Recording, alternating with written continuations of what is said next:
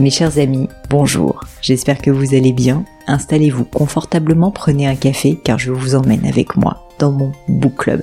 Alors je dois avouer que je suis un petit peu en retard parce que normalement la règle du book club c'est le premier dimanche du mois et oui c'est vrai je suis prise la main dans le sac.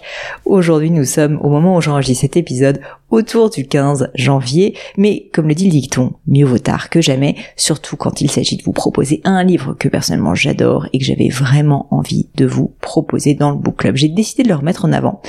Un livre que j'avais déjà euh, proposé une fois, non pas sur le book club, mais tout simplement sur mes réseaux sociaux dont j'avais déjà parlé, et il vaut tellement la peine, il est tellement peu connu, je trouve, en France en tout cas, que j'avais décidément envie euh, de vous le représenter. Ce livre, c'est le paradoxe du choix, comment la culture d'abondance éloigne du bonheur. En anglais, le titre Paradox of Choice de l'auteur américain Barry Schwartz.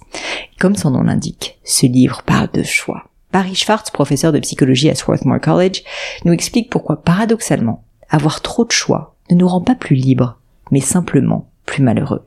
Quand le champ des possibles paraît quasi infini, chaque décision devient une épreuve à passer, une frustration permanente qui pose la question n'y avait-il pas mieux ailleurs?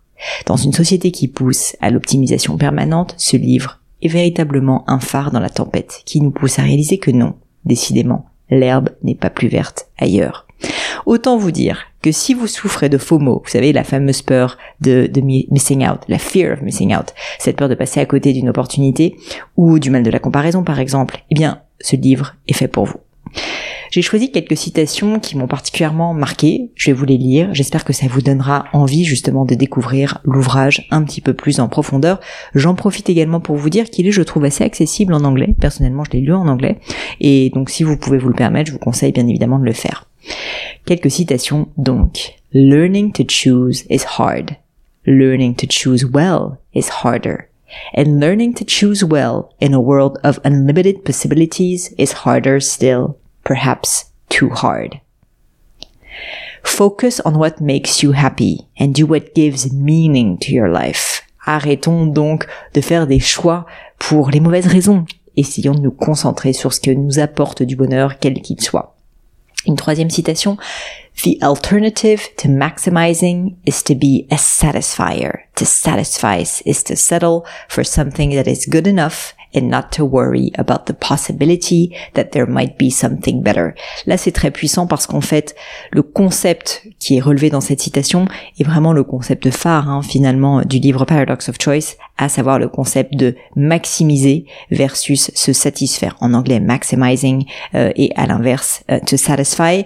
Et à tel point que l'auteur, en fait, va créer euh, des, personas, des personnages qui sont soit le, le maximisateur, celui qui a toujours envie d'être dans l'optimisation, qui n'est jamais satisfait. Et donc, comme le dit le livre très bien, il l'explique très bien, est perpétuellement malheureux puisqu'en fait, il ne se satisfait jamais de ce qu'il a, il voit toujours l'air plus, plus verte ailleurs, il se compare toujours, et à l'inverse, le satisfier qui se rend compte que finalement ce qu'il a est assez est assez pour lui. Et ça ne fait pas de lui quelqu'un qui n'est pas ambitieux, et ça c'est très important de le dire, c'est tout simplement quelqu'un qui se satisfait de, d'un moment donné, fermer des portes.